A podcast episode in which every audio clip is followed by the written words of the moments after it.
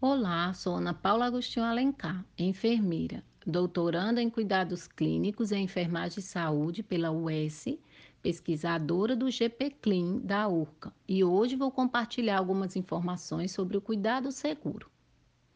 A melhoria dos processos voltados ao cuidado seguro se intensificou a partir de 1999, com a publicação do relatório Errar é Humano o Institute of Medicine estimou o número de mortes causadas por erros na assistência à saúde nos Estados Unidos, 98 mil por ano. Em 2013, essa afirmativa foi atualizada, 440 mil mortes por ano. Isso coloca os erros como a terceira maior causa de morte naquele país, atrás apenas das doenças cardiovasculares e do câncer é o equivalente a oito aviões Boeing 737 lotados caindo todos os dias, sem deixar nenhum sobrevivente. Os erros diagnósticos, por sua vez, correspondem a um ou dois aviões por dia. Essa notoriedade foi global. No Brasil, na mesma década, em 1990, começou também um movimento das instituições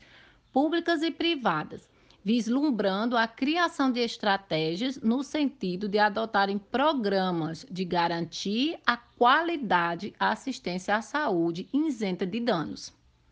Essas estratégias foram intensificadas no Brasil a partir do ano 2000, com o Humaniza SUS, logo após veio a Rede Sentinela Notivisa da Anvisa, Trabalhava sobre a segurança dos produtos e fomento ao uso racional de medicamentos, adesão às iniciativas da OMS quanto à higienização das mãos e cirurgias seguras salvam vidas. O Programa Nacional de Melhoria e do Acesso e da Qualidade da Atenção Básica, o PEMAC, o Qualisus Rede, Portal Saúde baseado em evidências e Rede Cegonha em 2013, foi publicada a Portaria 529, relacionada ao Programa Nacional de Segurança do Paciente, que traz a segurança do paciente como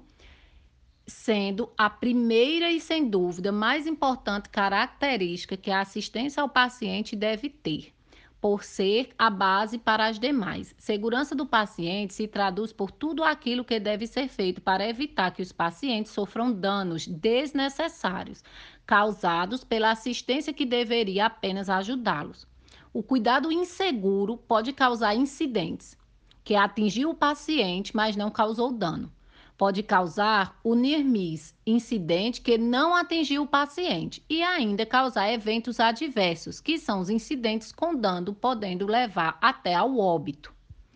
Esses eventos eles são notificáveis importantes para a elaboração de planejamento do cuidado seguro e fortalecimento da cultura não punitiva. Os objetivos específicos do Programa Nacional de Segurança do Paciente são promover e apoiar a implementação de iniciativas voltadas à segurança do paciente, envolver os pacientes e familiares nas ações de segurança do paciente, ampliar o acesso à sociedade às informações relativas à segurança do paciente, produzir, sistematizar e difundir conhecimentos sobre segurança do paciente e ainda fomentar a inclusão do tema segurança do paciente e qualidade nos serviços de saúde no ensino técnico, graduação e pós-graduação da área da saúde. Dentro desse programa nacional, ainda vieram listados os principais protocolos a serem trabalhados dentro das instituições. Dentre eles, os protocolos voltados à prevenção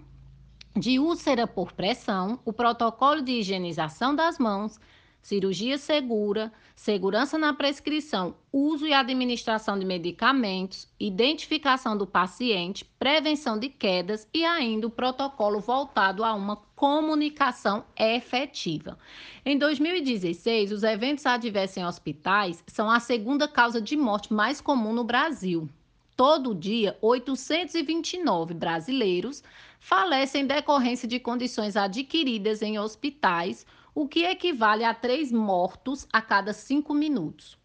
Os números integram o primeiro anuário da Segurança Assistencial Hospitalar no Brasil, do Instituto de Estudos de Saúde Suplementar, produzido pela Faculdade de Medicina Federal de Minas Gerais. o falecimento de 302.610 brasileiros em hospitais públicos ou privados como consequência de um evento adverso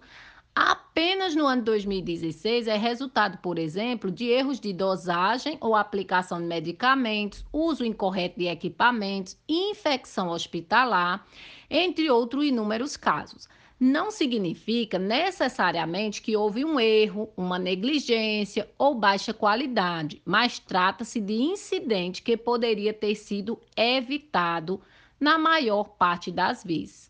Segundo o Instituto Brasileiro de Segurança do Paciente, no Brasil, a Agência Nacional de Vigilância Sanitária recebe desde a publicação da RDC 36 de 2013 notificações sobre diversos eventos. Segundo o relatório de 2019, os dois eventos graves mais recorrentes neste ano, que somaram 3.123 notificações, estão relacionados às lesões por pressão. Então, em 2019, foram reconhecidos pelo sistema da Anvisa 2.397 lesões estágio 3 ou seja, quando a perda da pele em sua espessura total, na qual a gordura é visível, e 796 lesões estágio 4, quando a perda da pele em sua espessura total e perda tissular, com exposição ou palpação direta da face, músculo, tendão, ligamento, cartilagem ou osso. A Anvisa conta com notas técnicas voltadas a orientações de práticas seguras e prevenção de eventos adversos. Na sequência, ocupando a terceira posição nessa lista, foram notificados em 2019 está a retenção não intencional de corpo estranho em um paciente após a cirurgia. Para esse evento, a Anvisa também disponibiliza de uma nota técnica Outros eventos adversos graves que foram notificados, levando a óbito ou lesão grave de pacientes, foram resultantes de falha no segmento ou na comunicação de resultados de exames, óbitos relacionados a procedimentos intraoperatórios ou imediatamente pós-operatório ou pós-procedimento, procedimento cirúrgico realizado do lado errado do corpo, procedimento cirúrgico realizado com paciente errado, ou lesão grave de pacientes associada a queimaduras decorrente de qualquer fonte durante a assistência nos serviços de saúde associados ao uso de contenção física ou grades de cama durante a assistência dentro do serviço de saúde, associados a choque elétrico durante a assistência dentro dos serviços de saúde, associados à fuga do paciente, óbito ou lesão grave de pacientes resultante de perda irrecuperável de amostra biológica insubstituível e óbito ou lesão grave maternas associadas ao trabalho de parto ou parto em gestação de baixo risco e gás errado. O cuidado seguro, ele é essencial dentro das organizações de saúde. A segurança do paciente é uma dimensão da qualidade fundamental para avaliar os resultados. Essa qualidade é possível a partir de processos sistematizados e humanizados, direcionados à instituição, aos profissionais e aos usuários do serviço. Precisamos desenvolver a cultura de segurança do paciente dentro do nosso processo de cuidado.